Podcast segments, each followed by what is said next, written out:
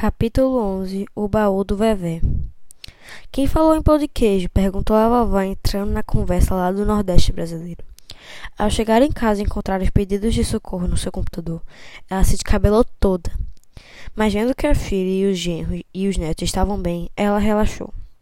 E acabou dando risada ao escutar a história do peru que pegou fogo. Aquele gringo não tinha jeito. Fizeram a mesma coisa com a pizza, meses antes.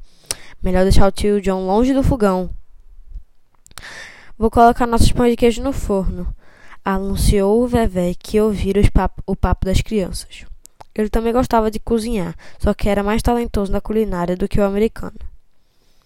Nos Estados Unidos, na Austrália, no Nordeste brasileiro, na Serra Catarinense, a família deixou os computadores ligados e continuou com seus afazeres.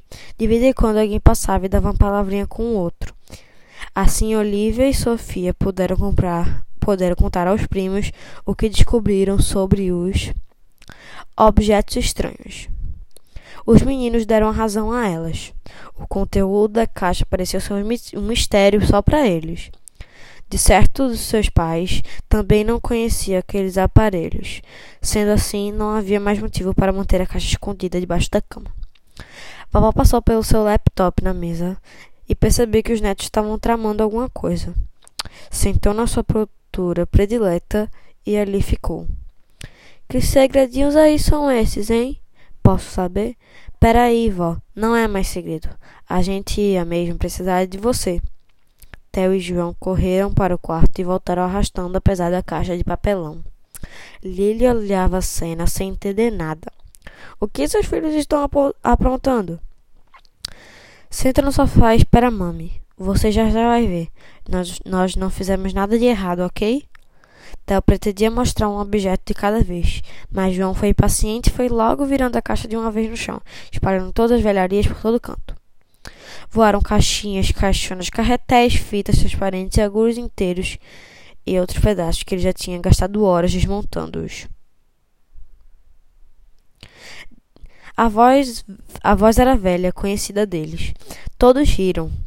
Atraído pelo assunto, o Vevé tinha puxado uma cadeira e sentado ao lado da mulher.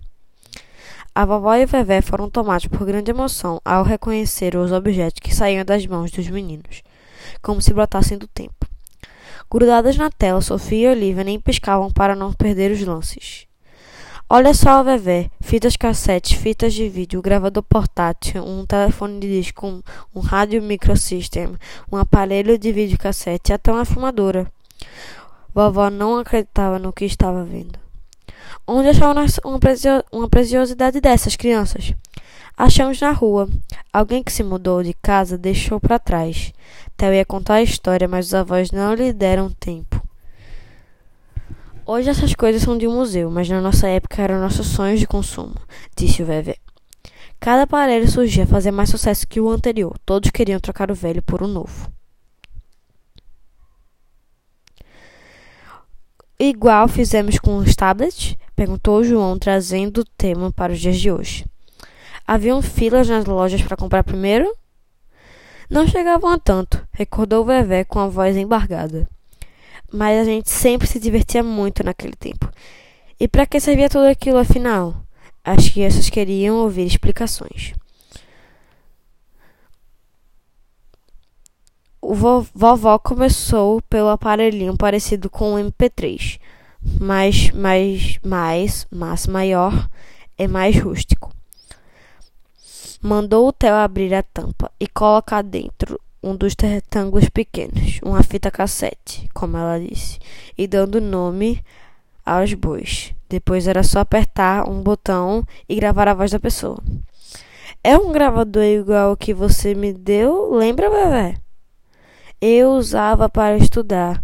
Que emocionante.